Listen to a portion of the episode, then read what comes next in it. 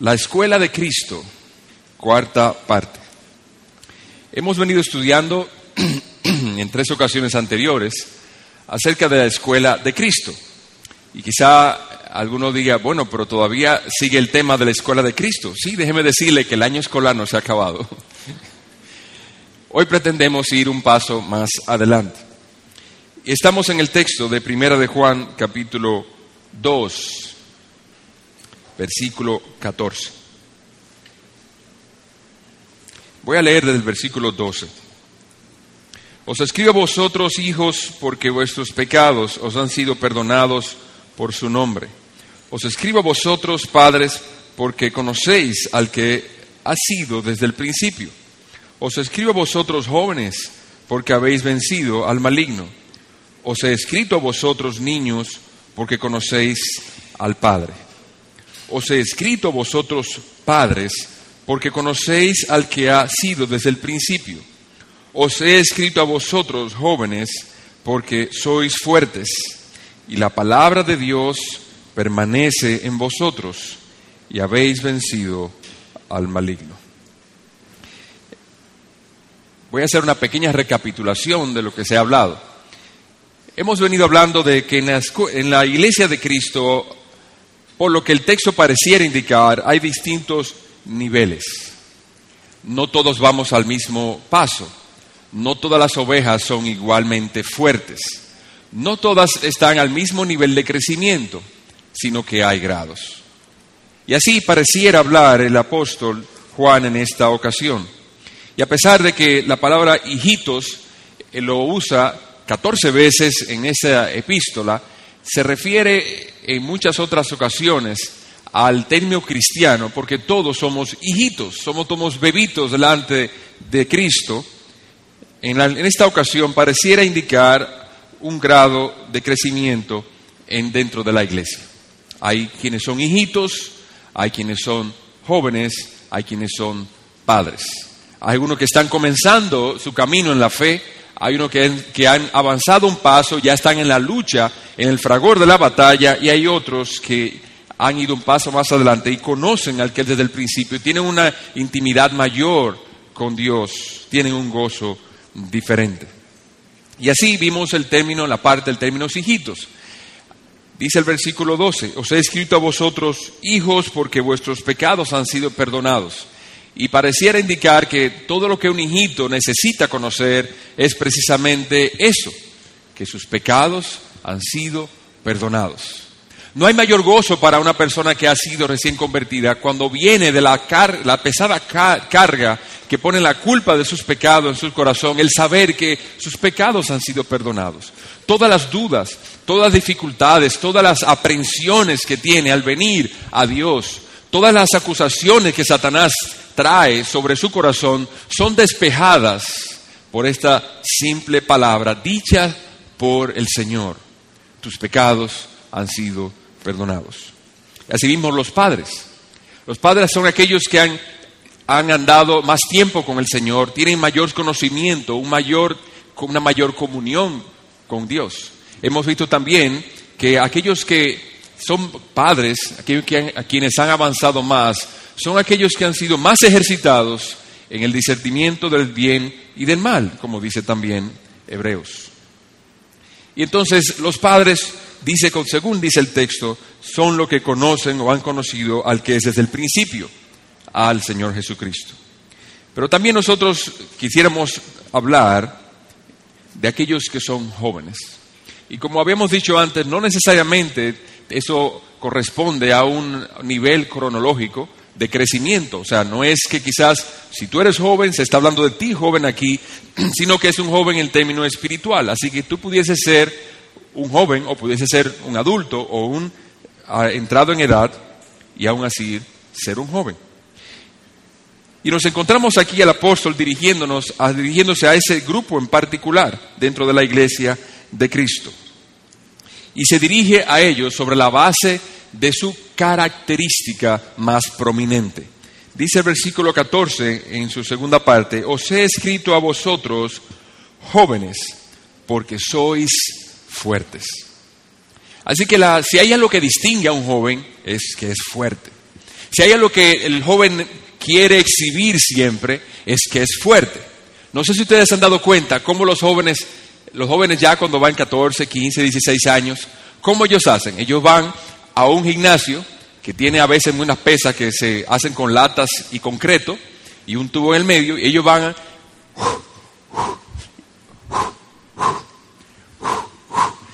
Y entonces cuando salen de ahí, ellos sienten que son anchos. No sé si, y uno sabe, se siente así.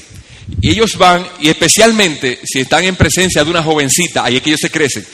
Ellos creen, ellos piensan y sienten que eso es lo que deben lucir, su fuerza, su fortaleza, su carácter. Lo que ellos quisieran exhibir es precisamente su fuerza. Y así las jovencitas, su belleza. Mientras ustedes nunca van a ver una jovencita, espero que no, porque estos tiempos la cosa anda muy mal, que la jovencita ande así, sino la jovencita anda así, mostrando sus afeites. Lamentablemente, en estos tiempos también ocurre que los jóvenes, en vez de dar así, andan así, y las cosas no andan bien. Por lo que dice la Escritura, un joven, lo normal y lo natural es que exhiba su fuerza, no su belleza. Y entonces eso es lo que precisamente la Escritura destaca en este caso. Y ese es el carácter que precisamente la Escritura quiere llamar la atención. Y nos, y nos preguntamos qué tipo de fortaleza se refiere el texto. Hay una fortaleza física y hay una fortaleza espiritual. La fortaleza física es el, aquello que caracteriza a un joven. Dice Proverbios 20, 29, no lo busquen. La gloria de los jóvenes es su fuerza y la honra de los ancianos sus canas. Y en verdad, la gloria del joven es su fuerza. Y así vemos, por ejemplo, cuando un anciano quiere todavía parecer que es fuerte y quiere andar con una, una, una, camiseta así, como que los demás lo ven y dicen, caramba, pero su gloria son las canas, no su fuerza. ¿Cómo le dicen a eso? Un viejo verde. Entonces, no debemos pasar vergüenza a lo que hemos entrado en edad como aparentando que somos fuertes. Eso le corresponde a los jóvenes. Nuestra la, la honra de los que hemos entrado o vamos entrando o que van entrando en edad es las canas. Entonces, en esto aún de la fortaleza hay distintos grados. Pero aún el más débil puede, se puede lograr o puede lograr ser fuerte ejercitando sus músculos. Dios ha diseñado nuestro cuerpo que a medida que lo vamos ejercitando, los músculos van creciendo, debido o de acuerdo al grado de esfuerzo al que se le sometan. Eso es natural. Pero sucede que si la fuerza física es el asunto, un caballo, un buey o un toro puede ser más fuerte que cualquier hombre. Entonces, y, por otro lado, también nos damos cuenta acuérdense que estamos analizando ahora el término, si la, escritura aquí se, refiere a fuerza física, si, aquí se refiriera a una fuerza física, entonces pudiéramos y, exaltar la fuerza de un ser, estamos hablando entonces que un toro, un buey pudiese ser, ser más fuerte. Y por otro lado nos damos cuenta que un cuerpo de músculos prominentes pudiese inclinarnos más al pecado que a la virtud y a la gracia en realidad. ¿De qué sirve entonces tener 20 o 30, pulgadas, 30 centímetros de bíceps? ¿De qué de tener una espalda anchísima si nosotros no podemos luchar contra las acechanzas del maligno? Usted puede pararse de ese modo frente al espejo y decir, la ira, yo te voy a vencer y no voy a hacer nada con ella. Los músculos pueden enseñarlo, no puede hacer más nada en contra de las pasiones en contra de la pornografía que hay o que la amenaza o que, con, con el cual usted está luchando. La fuerza intelectual nuestra está en nuestra razón. Y nosotros la ejercitamos cuando leemos, cuando estudiamos, cuando memorizamos, ejercitamos nuestra fuerza intelectual. Y la fuerza intelectual se ejerce no leyendo, no haciendo así. Así la fuerza física se ejercita ejercitando los músculos, pero de nada sirve un cuerpo atlético cuando nosotros no podemos luchar contra la pasión de nuestra carne, cuando no podemos luchar contra nuestro mal temperamento, cuando nuestro carácter es agrio. ¿Cómo nos ayudaría eso contra nuestras tentaciones? ¿Cómo te ayudaría un cuerpo, un cuerpo hermoso, bien delineado, contra la culpa de conciencia, contra la tristeza y contra la depresión? Y déjeme decirle, no tengo nada en contra del, ejercicio físico. De hecho, a mí me encanta y, hasta lo necesito. Pero en verdad, la fuerza física es muy limitada en cuanto a, a su utilidad y a su alcance. Efesios 6:12 dice, porque nuestra lucha no es contra carne y sangre, sino contra principados, contra potestades, contra poderes de este mundo de tinieblas, contra las huestes espirituales de maldad en las regiones celestes. Entonces, de acuerdo a lo que la Escritura nos dice en cuanto a la experiencia misma que nosotros vivimos, de que no podemos hacer frente a la tristeza, a la melancolía, a la melancolía y a la, la pasión desordenada y las corrupciones de nuestra naturaleza, entonces concluimos que la fortaleza que se refiere el texto no es una fortaleza física, sino una pelea espiritual. No es la fuerza natural, sino la fuerza divina a la que está refiriéndose el texto, la fuerza divina que es dada por la gracia para vencer las tentaciones, para gobernar nuestras pasiones, para sujetar nuestras corrupciones y nuestros afectos en el temor a Dios. Si ustedes ven en, las escrituras está llena de, de textos diciéndonos acerca de eso. Por ejemplo, ve Proverbio 26, 32 dice, mejor es el lento para la ira que el poderoso y el que domina su espíritu que el que toma una ciudad. Si ustedes van a la historia universal, ustedes se, podrán dar cuenta que grandes hombres de la historia que conquistaron grandes, grandes reinos y murallas inexpugnables las echaron abajo, eran hombres que estaban destruidos por su propia pasión desordenada, eran iracundos muchas veces. Otros sufrían de grandes depresiones. ¿Y entonces de qué le valía a ellos conquistar tantos reinos si a ellos mismos no podían conquistar? Y eso el libro di- dice, Proverbios 26, 32. Mejor es el que puede controlar su temperamento que el que gobierna o conquista una ciudad. Pero habiendo visto entonces que no se trata en el texto de una fortaleza física, vamos a ver entonces de qué, de qué sí se trata y es la fortaleza es- espiritual. Este tipo de fortaleza no es una fortaleza natural. No, no se consigue en el gimnasio, no se consigue en ningún lugar en el cual nosotros podamos ejercitar nuestros músculos. Se consigue solamente cuando Dios lo otorga. Dios es quien lo da.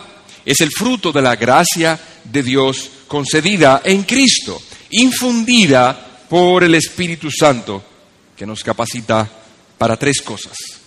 ¿Para qué sirve la fuerza espiritual? Tres cosas que vamos a mencionar.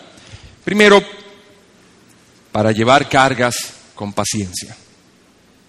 Una pesada carga requiere una espalda saludable. Colosenses 1:11. Fortalecidos con todo poder según la potencia de su gloria, para obtener toda perseverancia y paciencia con gozo. ¿Quieres saber si tú eres, espiritual, si eres espiritualmente fuerte? Mira si tú puedes sobrellevar las aflicciones con paciencia y con gozo. Eso es lo que dice el texto. El poder de Dios, la fortaleza que ha dado Dios a una persona, se nota en sobrellevar la aflicción con paciencia. Si no, el grado de fortaleza que has llegado es poco. Y usualmente te hundirás bajo el peso de la aflicción o te quejarás realidad mucho. Pero también, no solamente la fortaleza espiritual sir- sirve para llevar carga con paciencia, sino para hacer nuestros deberes con entusiasmo. Cristo capacita por su gracia a todo aquel quien llama a un trabajo. Cristo es un buen patrón, Cristo es un buen jefe. Cristo nos capacita antes de darnos una tarea. ¿O eres tú acaso de los que piensan que el Señor Jesucristo te ha dado un marido insoportable? El problema no es si yo tengo capacidad, es que el marido es demasiado insoportable para someterse a él. ¿O eres tú aquellos de los que piensan quizás que Dios te ha dado hijos terribles? Mire, pastor, yo veo los hijos de otros y yo veo que son tranquilos, como sosegados. Yo no sé si es porque los míos son varoncitos, pero es que son terribles, son insoportables, los muchachos no están quietos. Dios lo que está diciendo en realidad, Dios me ha dado, no me ha dado la capacidad habiéndome dado los hijos que me ha dado. Pero lo que Dios nos enseña en su palabra es que en realidad Dios nos equipa antes inclusive de darnos una tarea. Dice Filipenses 4:13, todo lo puedo en Cristo que me fortalece. Entonces Cristo nos fortalece antes de darnos cualquier tarea. En realidad quizás nosotros estamos excusándonos detrás de una aparente dificultad, cuando en realidad nosotros somos perezosos. ¿Qué quiere decir esto? Que somos perezosos.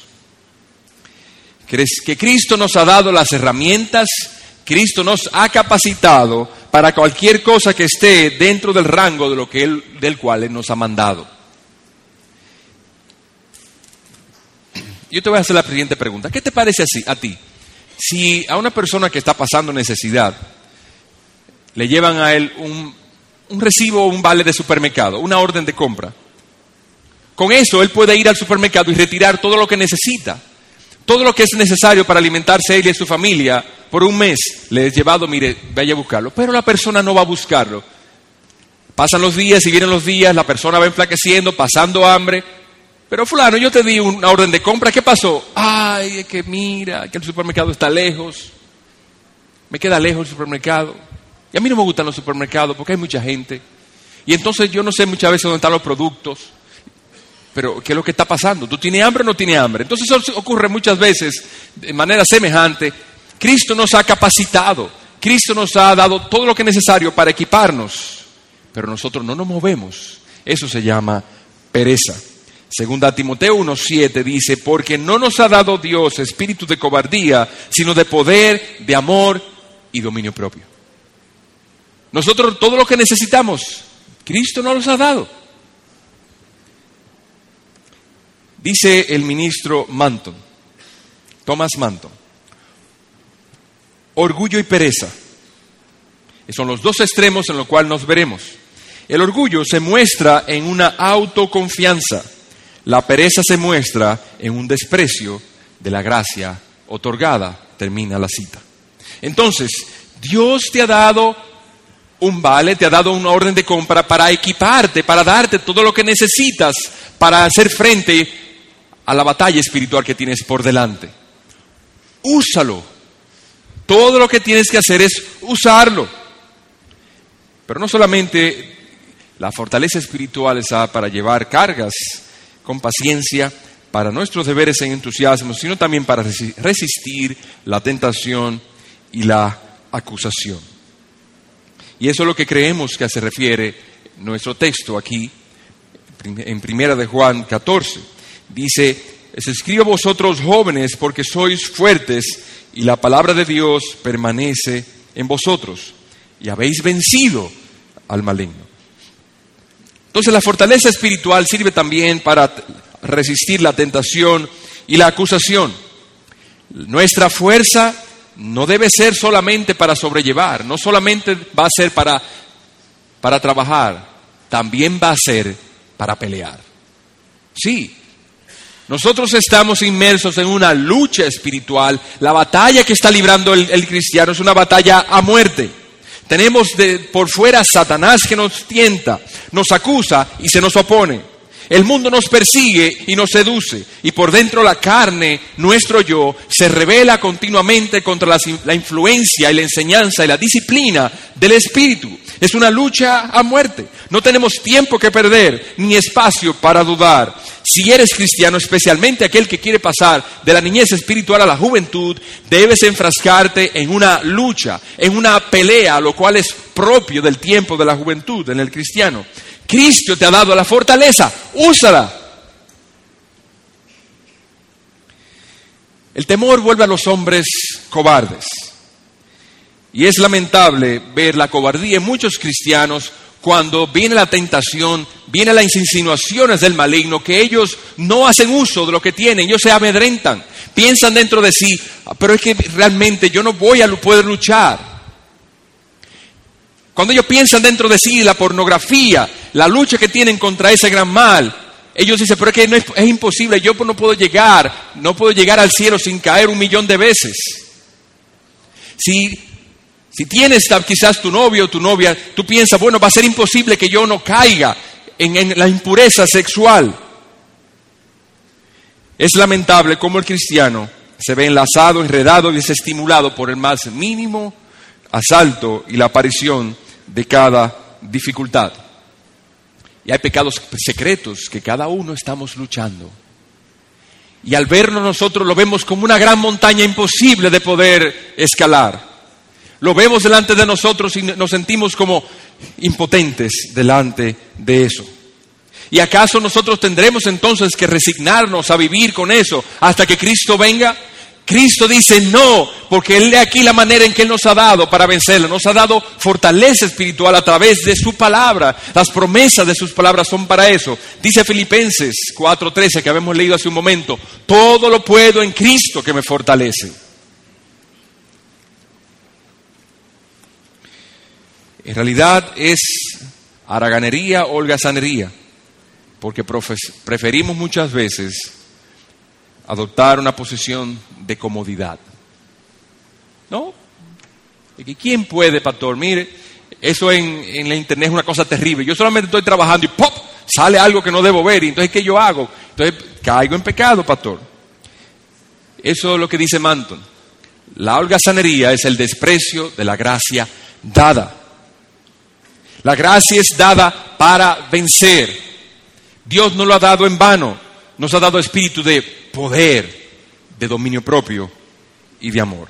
Y quisiera mostrarle un ejemplo en la vida de un joven precisamente en las escrituras y cómo él pudo vencer la tentación. Si me acompañan por favor a José, a ver a José, patriarca José, en Génesis 39, 7. Génesis 39, del 7 al 9. Dice así la escritura, Génesis 39, 7 al 9. Sucedió después de estas cosas que la mujer de su amo miró a José con deseo. ¿Qué está pasando? José era hijo de Jacob. Él, ah, por alguna manera, se había despertado envidia en los hermanos, en sus hermanos, y lo vendieron a Egipto. Él cayó entonces como esclavo en casa de un oficial de Faraón llamado Potifar. Y Dios, Dios había dado gracia ante los ojos de Potifar a este jovencito. Pero también había un lazo, una trampa espiritual, el cual él debía librar. Una batalla en la cual él se iba a encontrar. Dice, sucedió entonces, ¿cuál era esa, esa, esa trampa, esa, esa tentación con quien se iba a encontrar José? O que la esposa de Potifar lo iba a ver con deseo. Y le dijo, acuéstate conmigo. Pero él rehusó y dijo a la mujer de su amo, estando yo aquí, mi amo no se preocupa de nada en la casa y ha puesto en mi mano todo lo que posee. No hay nadie más grande que yo en esta casa y nada nada me ha sido rehusado excepto tú, excepto a ti, porque tú eres su mujer. ¿Cómo entonces iba yo a hacer esta gran maldad y pecar contra Dios?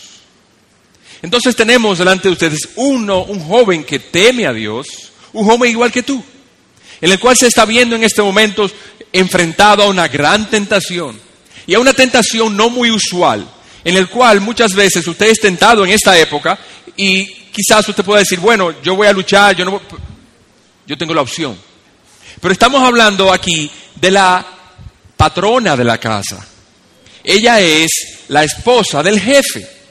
O sea, es la jefa. Y entonces la jefa no solamente me insinúa, me ordena que esté con ella. Quizá algunos dirán, bueno, porque no hay remedio. ¿Y qué voy a hacer entonces? Me botan del trabajo. Si yo, digo, si yo no, digo la mentira que el jefe me está diciendo que diga, me va a botar del trabajo, yo necesito el trabajo.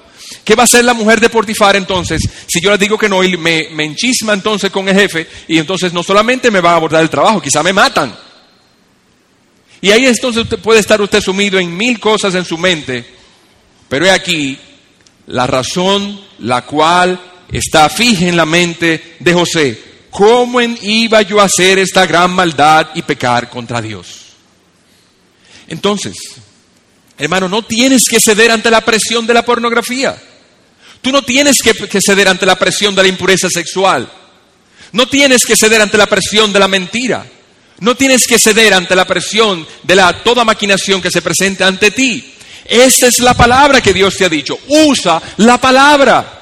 Dice aquí en Filipenses 4:13, hay una promesa que nos da en la cual tú debes apoyarte. Dile no al pecado y apóyate en la promesa y dile todo lo puedo en Cristo que me fortalece. No tengo que resignarme simplemente a, quedarme ahí porque no puedo luchar con eso. He aquí un joven luchó y Dios le dio victoria.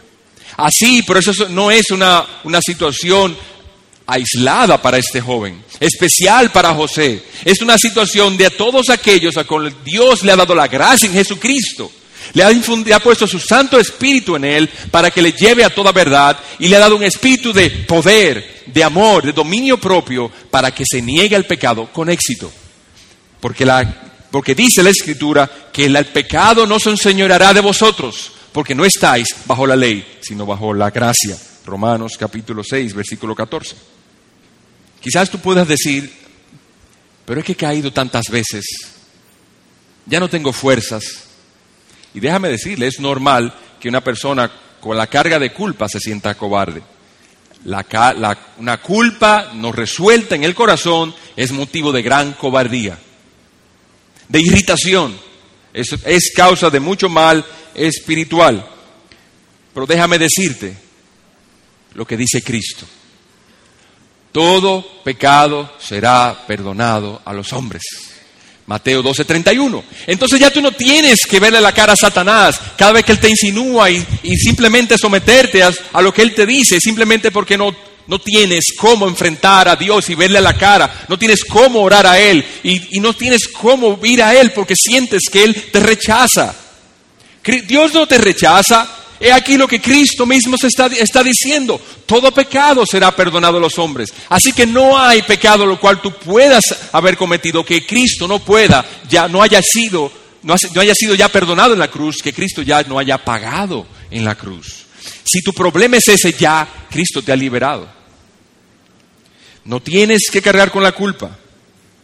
Pero del mismo, modo, ya que has sido liberado de la culpa, entonces Dios, Cristo te, trae delante de ti y te dice, no, el pecado no se enseñoreará de ti, porque no estás bajo la ley, sino bajo la gracia. Entonces ahí están las dos soluciones que tú querías. Tienes culpa de conciencia, ve a Cristo, ve a la cruz y órale a Él y pídele poder. Es cierto que la lujuria te hace servir, es cierto que la pasión te calienta al extremo, pero Dios te ha dado la gracia necesaria para revestirte de completa protección.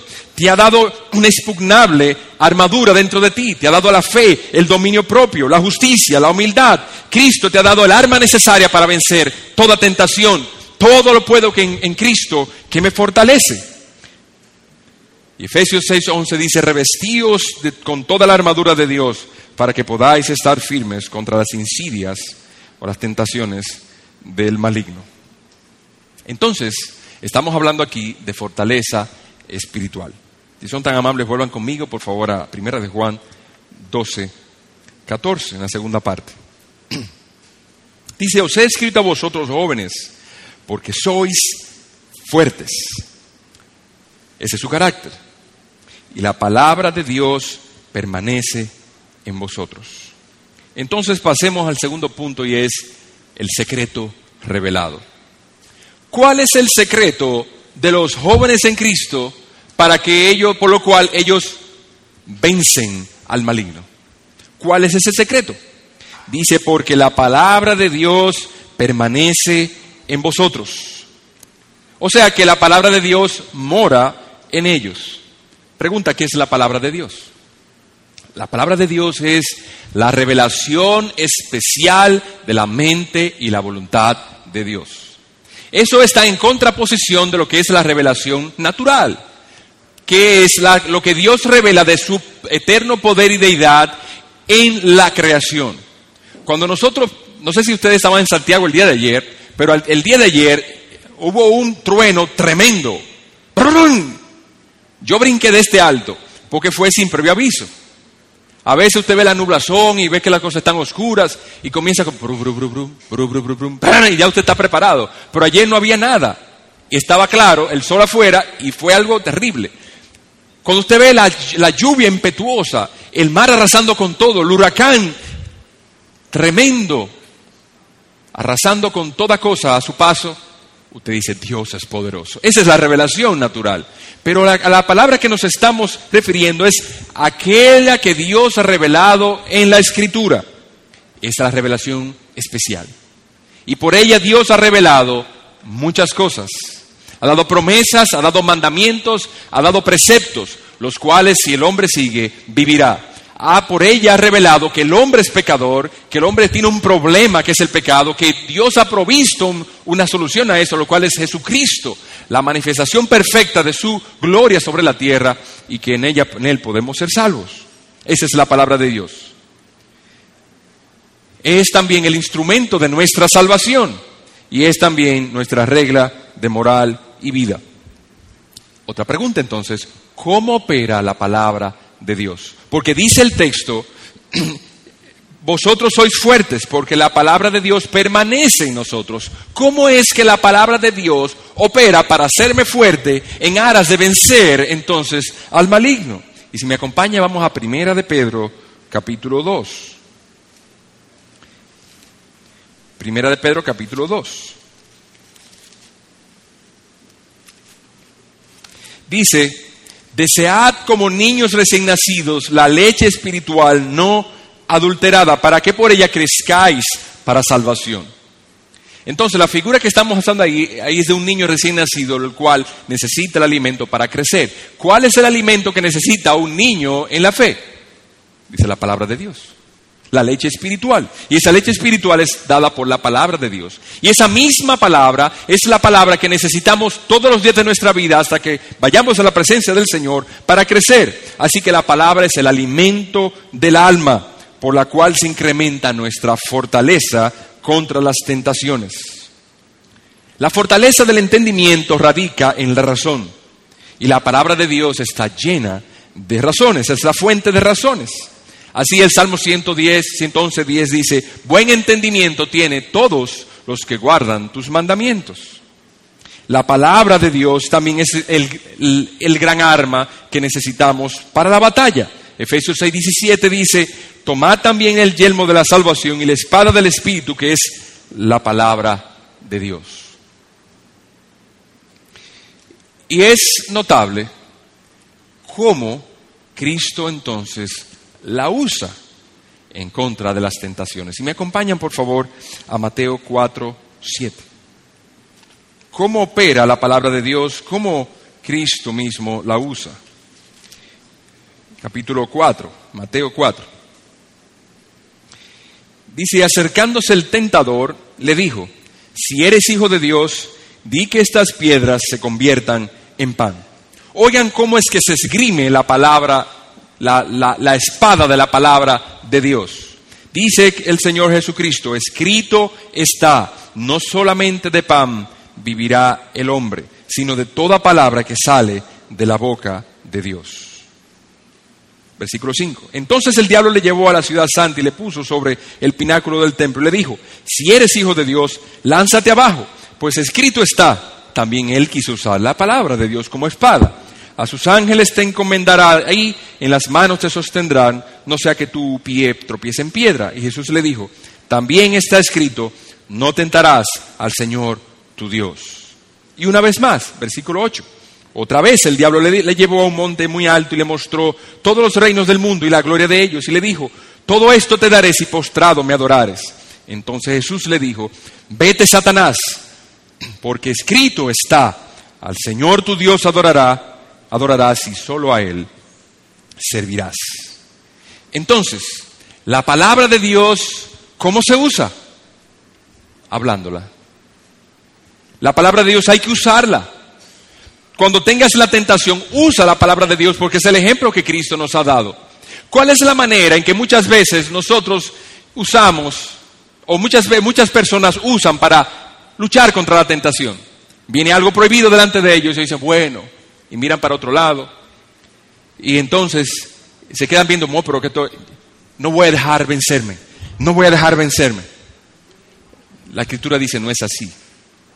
La manera de decirle es no al pecado y negarte a las insinuaciones de Satanás, usando la palabra de Dios. La palabra de Dios es todo lo que nosotros necesitamos para vencer. ¿Cómo usar entonces la palabra de Dios para vencer al maligno? Porque dice nuestro texto aquí que los jóvenes han vencido al maligno. Y ese es el punto principal sobre el cual yo quisiera que todos pusieran especial atención. Si ustedes al salir de aquí no se acuerdan nada de lo que dijimos, pero se acuerdan de que la palabra de Dios es aquello que nosotros necesitamos para luchar contra las tentaciones, crecer en santidad, para deshacer las obras del diablo y seguir adelante y crecer, mi oración ha sido oída. Vamos otra vez, por favor, a Primera de Juan. Dice, os escribo a vosotros jóvenes, porque la palabra de Dios permanece en vosotros.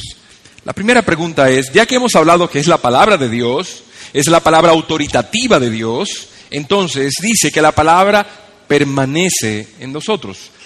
¿Qué es este permanecer? Este permanecer es aquello que ocurre después que nosotros hemos escuchado la palabra, hemos recibido la palabra, hemos aceptado la palabra de Dios, entonces la hemos guardado en el corazón y entonces ella permanece en nosotros. ¿Y cuál es lo contrario a permanecer? Si me acompañan a Juan 8:37, por favor. Dice así la escritura.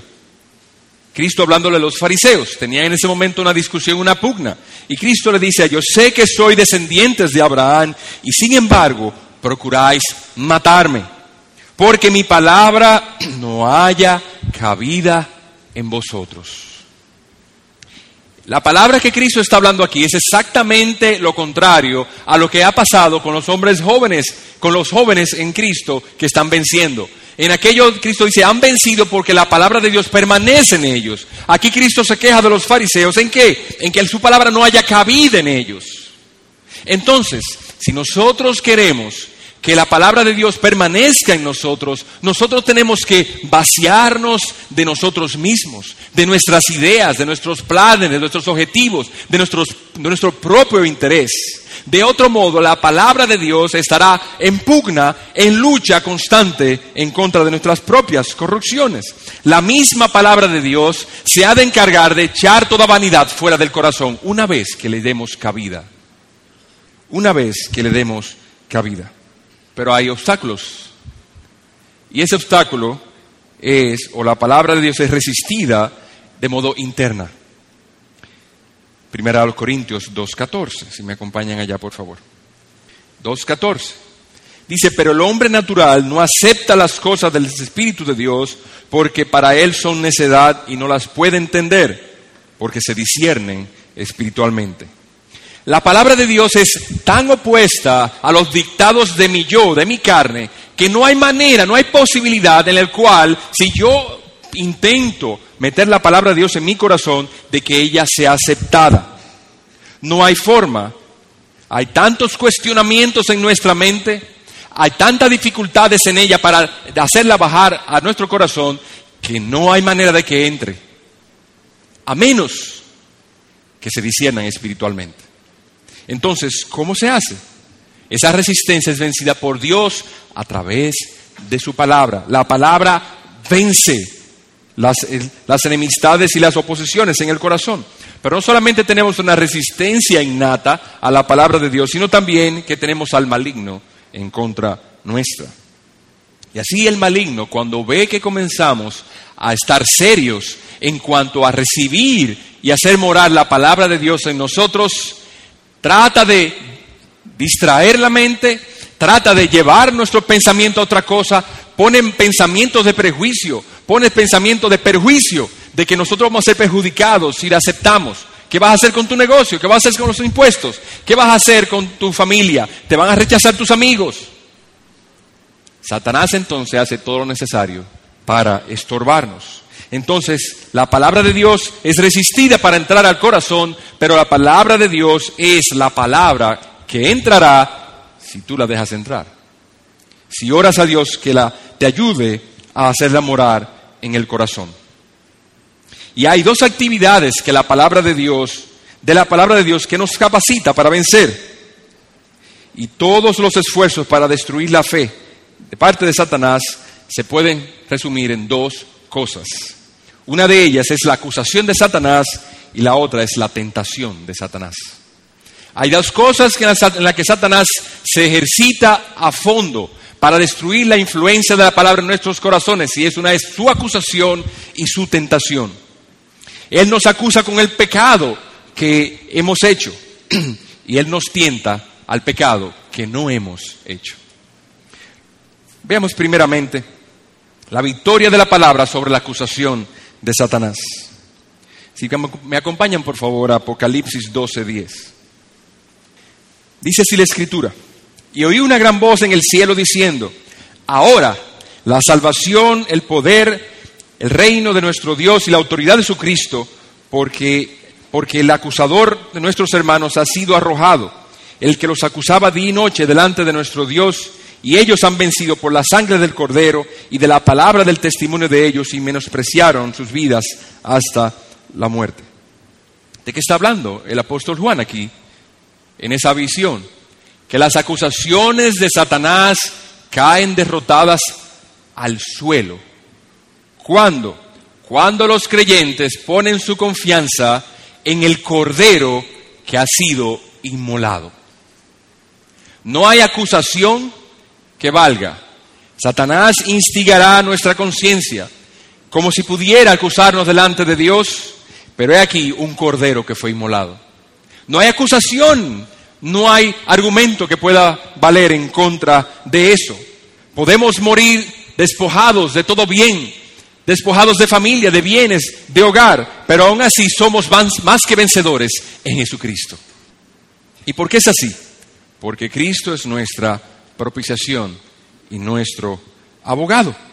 Dice primero de Juan 1 y 2, hijitos míos, os escribo estas cosas para que no pequéis, y si alguno peca, abogado tenemos para con el Padre, Jesucristo el justo. Él es la propiciación por nuestros pecados. ¿Qué significa propiciación? La palabra propiciación significa apaciguar.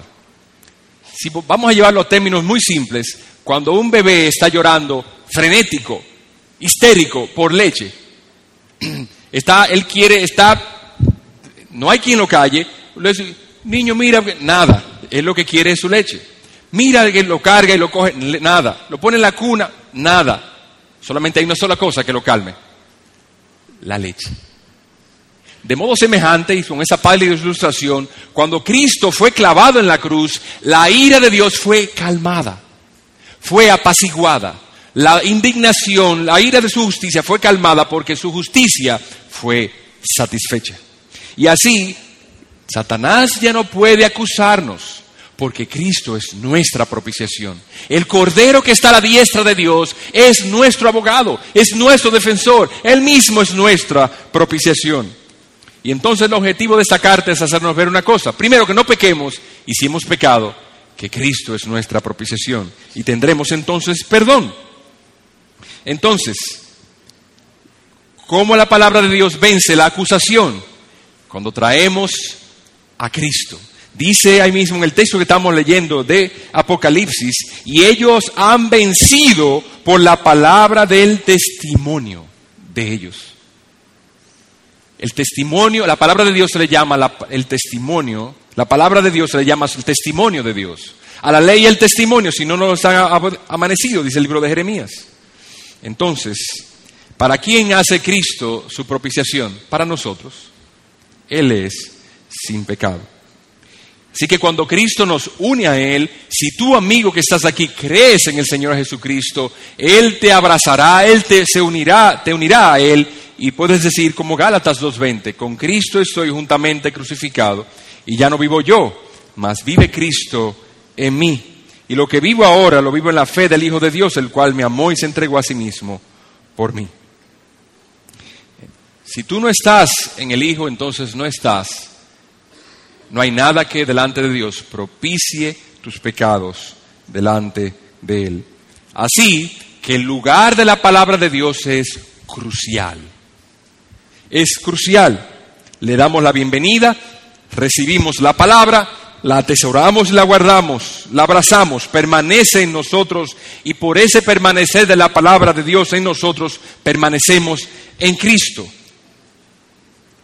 Y la palabra de Dios entonces no es algo que se cree y se olvida. La palabra de Dios es algo que mora en nosotros y va incrementando y tomando el control de todo nuestro corazón. Cada área de nuestra vida va tomándolo poco a poco, echando fuera el pecado.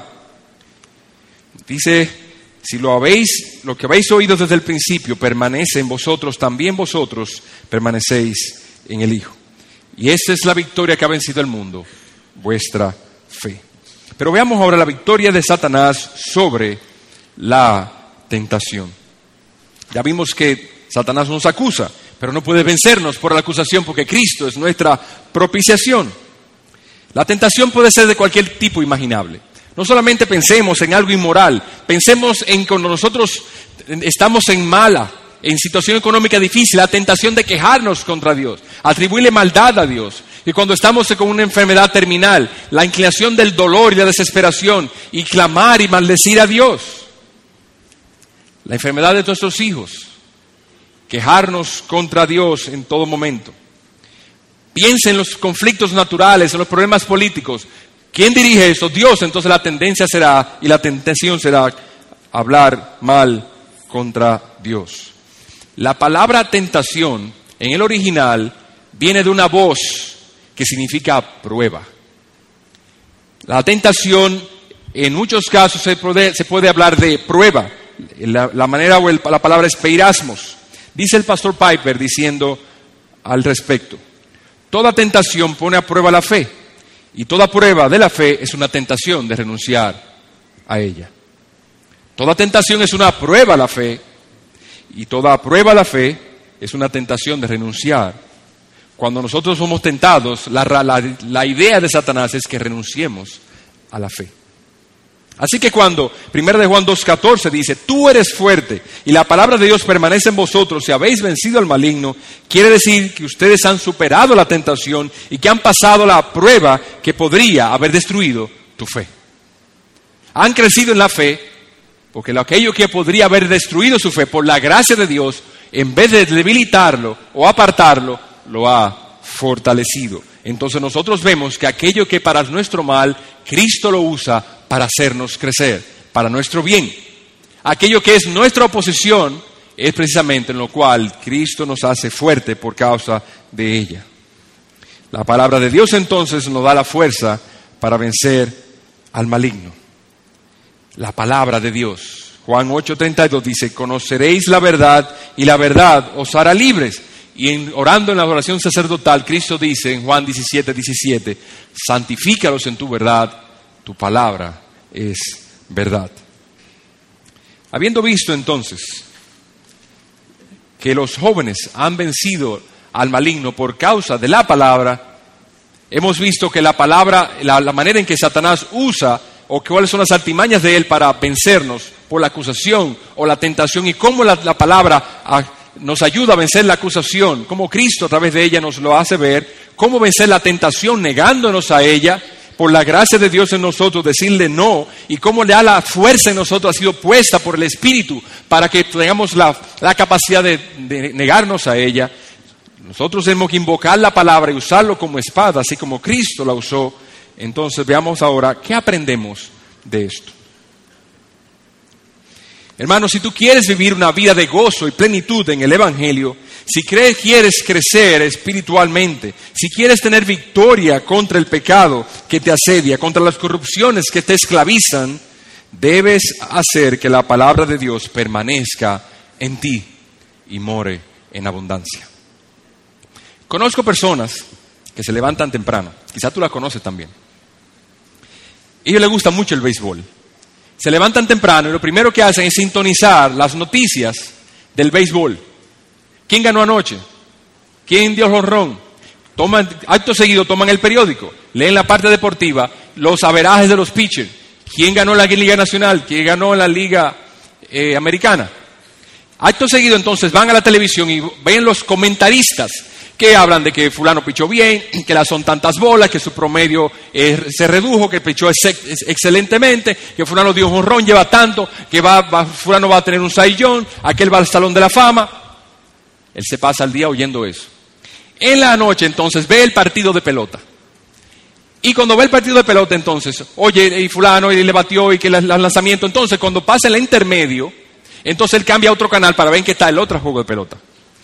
Y entonces allí ve los comentaristas y comienza y entre uno y otro ve tres partidos de pelota y al final se acaba el juego y entonces sintoniza entonces la tertulia después de la pelota. Y entonces el comentarista dice, porque el fulano debió haber hecho eso, que debió, con tres envases, debió haber, haber, haberle pichado un, haberle dado, haberle puesto algo difícil para que no lo pichara, que le dio vaso en bola, y entonces que debió haber sido tocado si había uno en primera para que, y así, así. La persona entonces se acuesta con todas esas dificultades deportivas en la mente. Pregunta. Si usted le pregunta a esa persona algo, ¿de qué usted cree que piensa que va a hablar?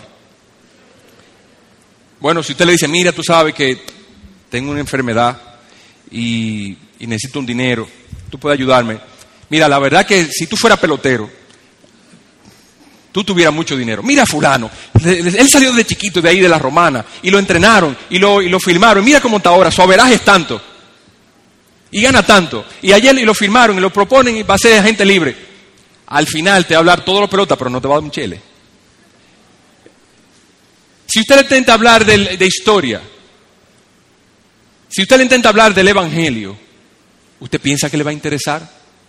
el béisbol mora en abundancia en él. Entonces yo te pregunto, ¿qué tú piensas que va a ocurrir en ti si tú te llenaras de un modo semejante de la palabra de Dios? ¿De qué hablarás?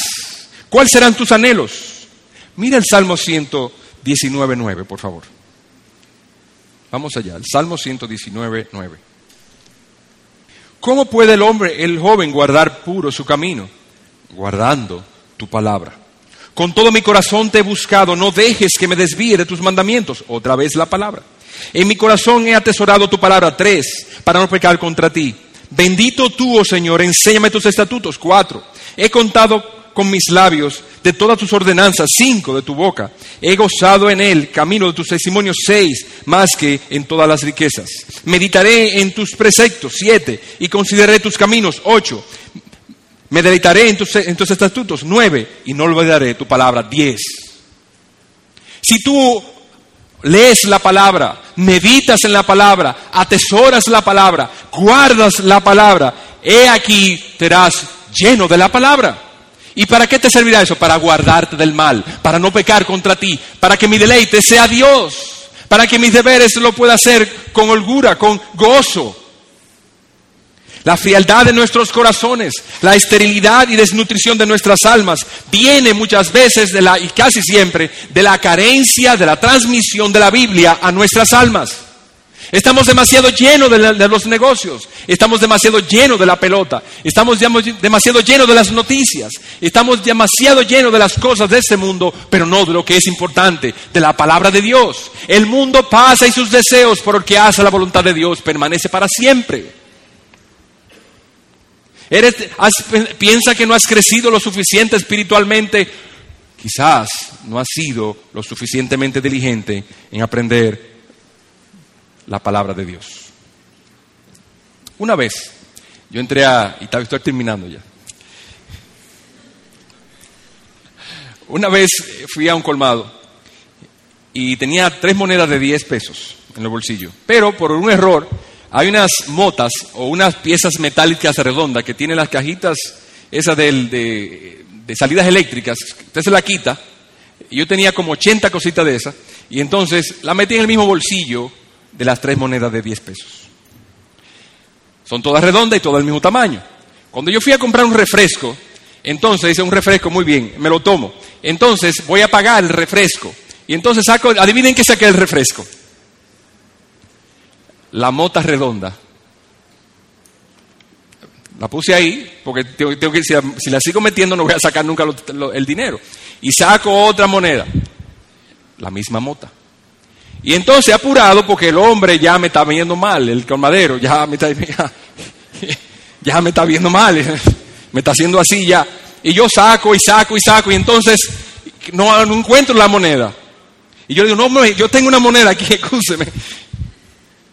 Eso pasa con nosotros. ¿Qué usted piensa que va a salir de su mente y de su corazón si usted entra la mano en el bolsillo, pero lo que tiene en su mente está lleno de vanidad, está lleno de basura? ¿Qué es lo primero que va a salir? Hada, sin valor.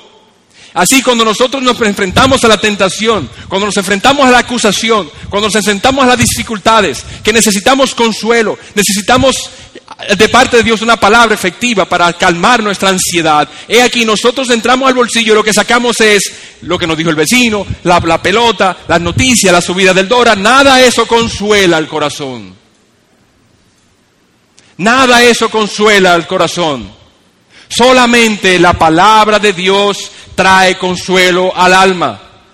Solamente la palabra de Dios traerá fortaleza al alma para vencer las tentaciones. Solamente la palabra de Dios te traerá gozo, te traerá paciencia, te dará templanza.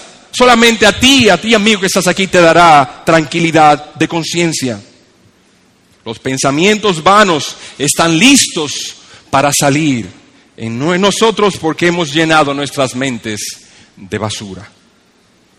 Así cuando nos vemos necesitados de consuelo, ¿De dónde vamos a sacarlo? Amigo que estás aquí,